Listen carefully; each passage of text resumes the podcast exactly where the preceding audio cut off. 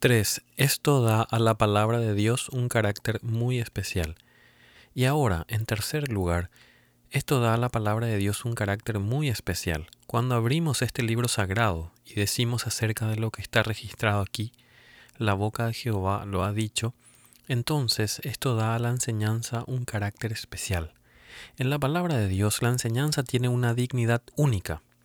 Este libro es inspirado de una manera que ningún otro libro es inspirado, y ya es tiempo que todos los cristianos manifiesten esta convicción. Yo no sé si ustedes han leído la vida de nuestro fallecido amigo George Moore, escrita por el señor Smiles, pero en esa biografía leemos que en una cierta cena, un hombre muy culto señaló que no sería fácil encontrar una persona de inteligencia que creyera en la inspiración de la Biblia.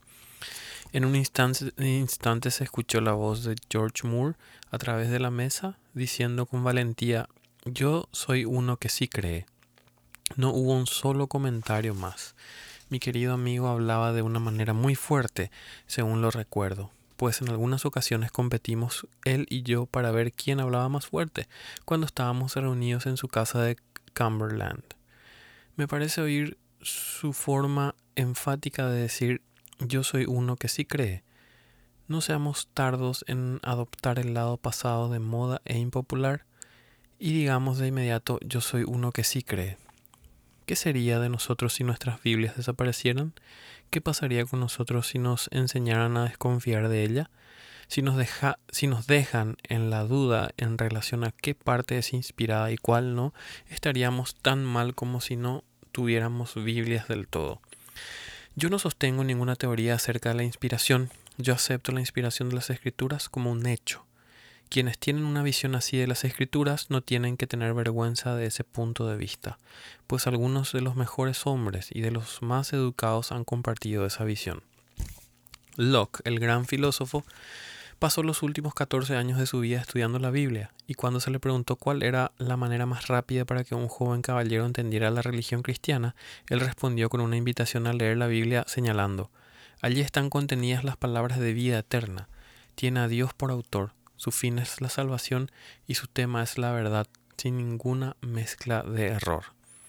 Hay muchas personas que están a favor de la palabra de Dios, de quienes no tendrías que avergonzarte en materia de inteligencia y preparación.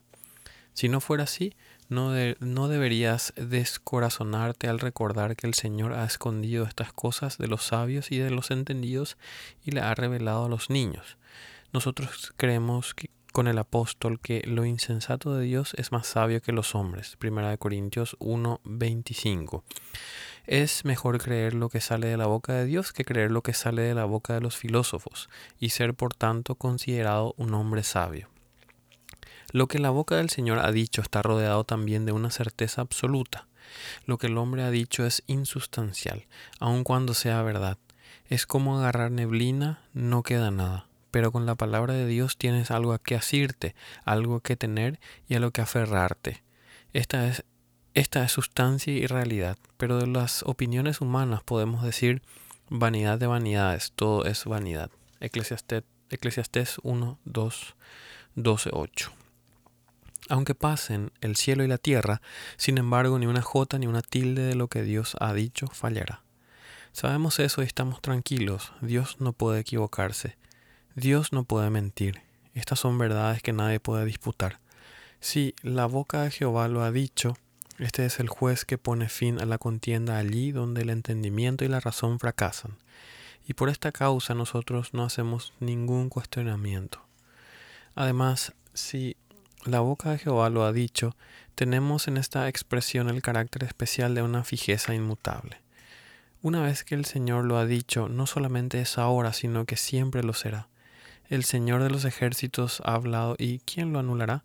La roca de la palabra de Dios no cambia, al contrario de la arena movediza de la moderna teología científica. Alguien dijo a su ministro, Mi querido señor, ciertamente usted debe ajustar sus creencias al progreso de la ciencia. Sí, respondió el ministro, pero no he tenido el tiempo de hacerlo hoy, pues todavía no he leído los periódicos de la mañana. Uno tendría que leer los periódicos matutinos y cada nuevo libro que sale para conocer por dónde está ubicada la teología científica hoy. Pero siempre está variando y cambiando. Lo único cierto acerca de la falsa ciencia de esta época es que pronto se mostrará que es falsa. Las teorías que son sustentadas hoy serán encarnecidas, escarnecidas mañana.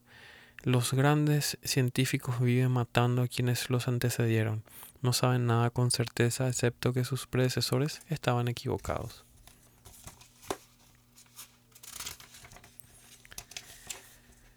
Aún en nuestra corta vida hemos visto sistema tras sistema, los hongos, o más bien las setas venenosas del pensamiento, se levantan y perecen. Nosotros no podemos adaptar nuestras creencias religiosas a aquello que es más cambiante que la luna. Que lo intente quien quiera. En cuanto a mí, la boca de Jehová lo ha dicho. Es verdad para, para mí en este año de gracia de 1888 y si yo todavía viviera entre ustedes como un anciano de cabellos canos en 1908, no me verían haciéndole ninguna mejora al ultimátum divino.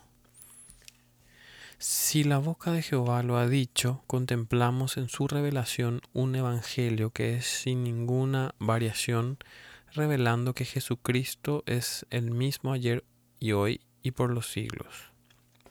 Hermanos y hermanas, nosotros esperamos estar juntos para siempre ante el trono eterno, donde se inclinan los resplandecientes serafines, y no estaremos avergonzados de declarar esa misma verdad de la que nos alimentamos, recibiéndola directamente de la mano de nuestro Dios. Pues Él es el Señor supremamente bueno, su misericordia segura para siempre, su verdad que siempre se mantuvo firme permanecerá hasta las edades sin fin. En este punto déjenme agregar que hay algo único acerca de la palabra de Dios, debido al poder todopoderoso que lo acompaña. Pues la palabra del rey es con potestad. Eclesiastes 8:4.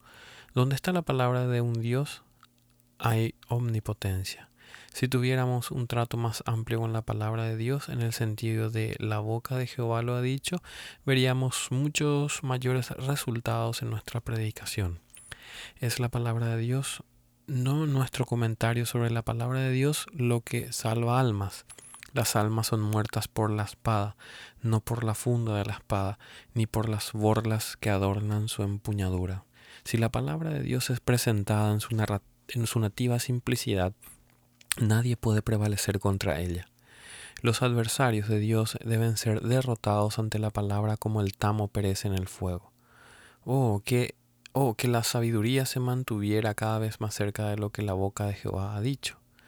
No voy a agregar nada más de este punto, aunque el tema es muy vasto y muy atractivo, especialmente si fuera a reflexionar acerca de la profundidad, la altura, la adaptación, el discernimiento y el poder de autodemostración que eso es de eso que la boca de Jehová ha hablado.